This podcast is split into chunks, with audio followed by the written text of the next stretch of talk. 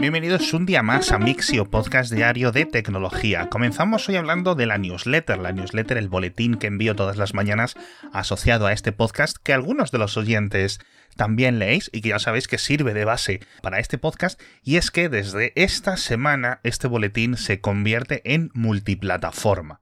Esto es, que te puedes suscribir desde mi sistema que programé yo para enviar los correos a las 6 de la mañana con un HTML muy cuidado, etc.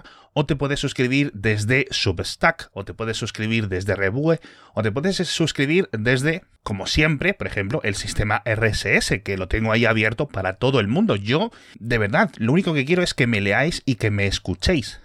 También lo publico todo en la web, Así que, de verdad, leed donde más os apetezca. El contenido va a ser el mismo, con un diseño ligeramente diferente, eso sí, porque no me dejan personalizar tanto los correos electrónicos cada día, pero vamos, que no os vais a perder nada. Realmente da igual al cual os suscribáis. Si, por ejemplo, os estaba llegando a spam muchísimos días los correos estas últimas dos semanas, que me lo habéis comentado muchos oyentes, sobre todo aquellos que utilizáis Gmail, pues podéis probar a daros de alta en la dirección de Substack o en la de Rebue. Os lo dejo en las notas del episodio. Pero bueno, vamos a ver cómo funciona este experimento. Ya he programado mi propia plataforma para que no me cueste apenas tiempo enviar la newsletter también a través de Rebue, a través de Substack y en el futuro quizás también otras plataformas para poder hacerlo sin tener que maquetarlo todo de nuevo. Así que, oye, de ahí esta meta noticia inicial. Vamos con las noticias tecnológicas de verdad. Y la primera, nos vamos a Finlandia. Y es una de estas telenovelas que me encanta descubrir y que me encanta contaros. Un centro de datos de Yandex ha sido desconectado de la red eléctrica de la que alimenta sus servidores. Obviamente está ubicado en el sur de Finlandia y aunque no sabemos muy bien qué es lo que ha ocurrido, porque en principio Yandex eh, no es una empresa rusa, rusa, es decir, es rusa, pero su sede legal está en Países Bajos y Yandex no está sujeta a las sanciones que se han iniciado desde la guerra de Ucrania. Pero bueno, el caso que desde hace varios días les han cortado el suministro eléctrico y está funcionando este centro de datos con generadores diésel con estos grupos electrógenos que son, pues como os podréis imaginar, muy caros. Son 40 megavatios de potencia, aunque dicen que han apagado la mayoría de sus servidores, porque si no tendrían que estar gastando unos 500 o 600 mil euros cada día en simplemente combustible para mantenerlo encendido. Entonces, esta es la base de la noticia.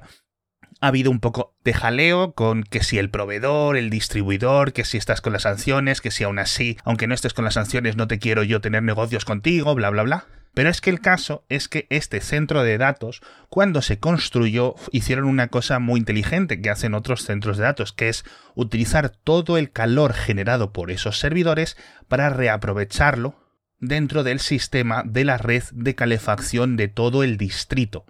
Un distrito donde viven aproximadamente unas veintitantas mil personas. Entonces, con el centro de datos, con los servidores en su mayoría apagados, no hay calor. Como no hay calor, no hay calefacción, o al menos parte de la calefacción o del sistema de la calefacción no está funcionando con el rendimiento que debería. No importa mucho porque, bueno, está empezando mayo, incluso para ser Finlandia no hace tanto frío como si estuviera ocurrido, por decir alguna fecha, en enero, así que dentro del municipio, dentro de las distribuidoras de electricidad y de energía de la zona, están teniendo que responder a este caos creando de emergencia una planta de biomasa, es decir, para quemar pellets, porque si no, cuando llegue el próximo invierno, que en Finlandia dentro de 3-4 meses va a volver a estar haciendo mucho frío, pues lo van a pasar muy mal todas estas personas de este distrito, ya digo, de, voy a intentar pronunciar el nombre, se llama el distrito de Mantsala. Así que esto nos sirve como ejemplo de lo rocambolesco de algunas sanciones y las direcciones y el caos que puede dar eh, a nivel tecnológico todo esto. Por cierto, hablando del conflicto de Ucrania, parece que después de casi un mes de invasión en la región de Gerson, Rusia ha desconectado el Internet de toda esa zona, de toda esa región, todas las telecomunicaciones, las ha quitado de conectarse con el resto de la red ucraniana y las ha reconectado, las ha enrutado a través de las conexiones de Rusia, con lo cual hubo un momento durante una madrugada, hace dos días, si no recuerdo mal, en los que se desconectó toda la región, y ahora se conectan a través de routers, a través, digamos, de la infraestructura rusa, con lo cual, obviamente, pues esto es muy problemático porque pasan a estar completamente controladas las comunicaciones. Pero bueno, justo en esa zona están diciendo que vuelve a haber conflicto bastante activo y está habiendo mucha ofensiva y contraofensiva e imagino que esto irá para largo. Lo que también va para largo, y esto es muy curioso porque vamos a hablar ahora de aviones. Y tengo dos noticias, las dos relacionadas con Airbus. La primera es el Airbus A321 XLR. XLR es la denominación del alcance extra largo de este avión, que no es muy grande y que con esta configuración con grandes tanques de combustible puede hacer unos 4.000 y pico kilómetros. Es un avión muy barato, y muy común dentro de las aerolíneas, al menos en sus configuraciones más tradicionales. Ahora iba a llegar esta nueva versión, esta versión XLR, que puede hacer muchísimos más kilómetros, gracias a un tanque, a un depósito de combustible situado en la parte inferior del avión, debajo, digamos, de la zona trasera, si no recuerdo mal, en la propia cabina. Son 12.000 y pico litros de combustible extra, lo cual le da ese rango extra, ese alcance extra al avión, pero las autoridades, y aquí es donde viene la noticia, no están contentas a nivel técnico, no están convencidos porque este tipo de depósitos en la cabina inferior son relativamente comunes pero no tan grandes. Entonces, por ejemplo, la agencia europea está preocupada porque el combustible a tanta altura se enfríe tanto al ser tantísimos litros que penetre el frío, digamos, de esa piscina de combustible, penetre dentro del habitáculo, digamos, donde están los pasajeros, y el suelo y los pies de los pasajeros se puedan llegar a enfriar tanto que sea molesto. Mientras que, por ejemplo, las autoridades de Estados Unidos, aparte, dicen que es un riesgo en caso de incendio. En ambos casos parece que las autoridades dicen que no hay suficiente aislamiento entre el tanque de combustible y la zona de los viajeros. Pero claro, cambiar toda esa configuración a día de hoy pues sería muy caro, añadiría mucho peso, si añades mucho peso reduces el rango, reduces el alcance o reduces la capacidad de ese tanque de combustible, etc. Es una cosa muy complicada. Os dejo en las notas del episodio muchísima más información y de hecho os dejo también una fotografía de este tanque de combustible, de este depósito gigante en la línea de montaje. Y el otro avión de Airbus que os quería comentar es el A350.000, no 350.000, sino 350-1000, que se supone que va a ser el avión de mayor alcance del mundo, creo que ya lo hemos comentado en el pasado, y que empezará operaciones, pues no sé si en 2024 o 2025. El caso es que Qantas o Qantas, no sé muy bien cómo se pronuncia, la aerolínea australiana, tiene pedidos muchísimos de estos aviones y para alargarle incluso más el rango le ha pedido al fabricante que se los modifique, que se los tunee, entre comillas, creando un depósito de combustible extra escondido entre las alas del avión estos aviones, si por ejemplo la 321 XLR que comentábamos antes hacían 4.000 y pico largos kilómetros, estos aviones son capaces de hacer 17-18 mil kilómetros. Estábamos hablando vuelos desde Australia hasta Reino Unido, vuelos desde Australia hasta Nueva York sin paradas.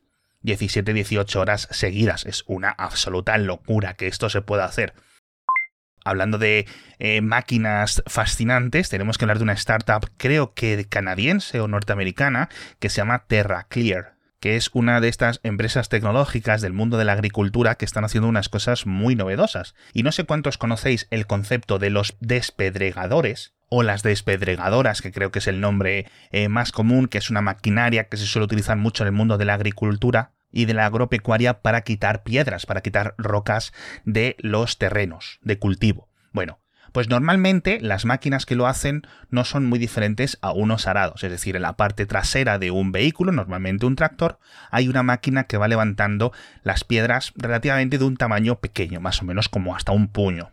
El caso, que es TerraClear, esta empresa, está enamorando a un montón de granjeros porque han creado un sistema completamente diferente a nada de lo que exista en el mercado. Básicamente es un sistema de carga frontal, es decir, que se pone por delante de un tractor o se pone por delante de una máquina similar y automáticamente, robóticamente de hecho, lo que hace es ir cogiendo rocas muchísimo más grandes y con una especie de orugas las recoge, las absorbe y las mete en el cazo. Creo que no lo puedo explicar con palabras, creo que tenéis que entrar en el vídeo que os dejo en las notas del episodio y verlo por vosotros mismos, porque es fascinante lo que está haciendo este tipo de máquinas. Y la verdad es que parece que han creado un software bastante chulo para que vaya simplemente detectándolas y dirigiéndose como si fuera una especie de rumba gigante, quitando las piedras de los cultivos. Una cosa muy, muy loca.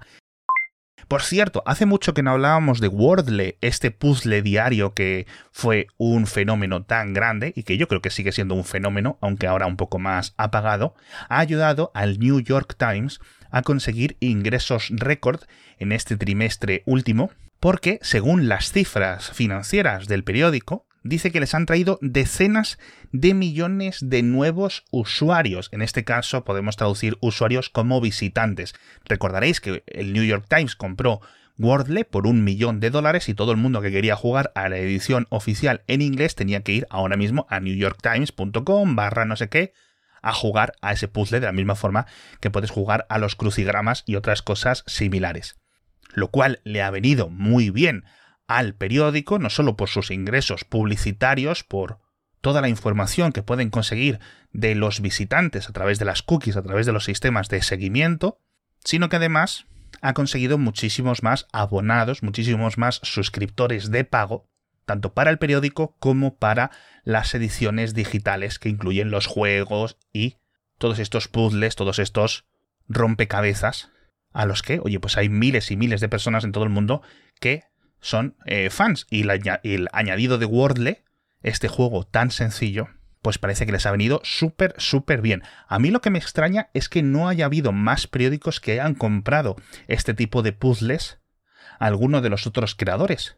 Porque sinceramente, este millón de dólares les ha salido baratísimo para todo lo que han conseguido ya directamente en los primeros tres meses desde que lo compraron.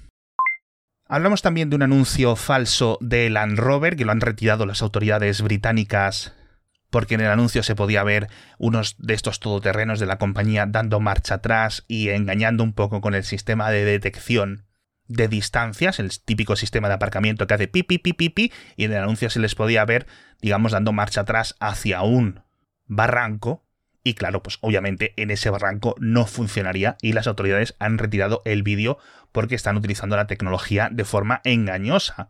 Hablamos también de Twitter, que calcula que el 5% de sus cuentas activas son bots de spam, una cifra que parece que no ha mejorado, es la cifra misma que dijeron hace muchísimos años. No de todos los usuarios de Twitter, sino de los activos. Así que es muy curioso. Y por último, hablamos de Spin Launch, esa centrifugadora tan interesante que ahora tiene financiación de la NASA y que quiere lanzar elementos, satélites, cosas al espacio, simplemente girándolos muchísimo, muchísimo, muchísimo, utilizando la magia de la fuerza centrífuga. Bueno, pues por fin han subido un vídeo a su propia cuenta oficial de YouTube en la que se puede ver desde la parte inferior de un misil, entre comillas, lo voy a llamar misil por la forma, de unos 3 metros, y podemos ver cómo sale automáticamente de la centrifugadora a una velocidad, según sus creadores, de más de 1600-1700 kilómetros por hora de velocidad inicial, y vemos cómo se va alejando, pum, pum, pum, pum, pum, pum. No llega al espacio, obviamente, Tampoco han dicho realmente qué velocidad, o mejor dicho, qué altura ha conseguido en esa prueba. Pero en los últimos instantes del vídeo, que es un vídeo de apenas minuto y medio, se puede ver así un poco ya la curvatura de la Tierra. Y ha llegado en cuestión de segundos, vaya. Y con un coste energético, pues casi mínimo. Así que, oye, muy interesante esta startup que ya sabéis, ya os comenté que va a ir a crear una centrifugadora, me parece que dijeron cinco veces más grande o tres veces más grande, con la cual de aquí a 2025 conseguir lanzar cosas ya, eso sí, de forma orbital. Así que la verdad es que entre la noticia del helicóptero recoge cohetes de ayer y la del Spin Launch de hoy, tenemos el espacio súper entretenido. En fin, muchísimas gracias por estar conmigo un día más y nos vemos mañana con muchas más noticias de tecnología.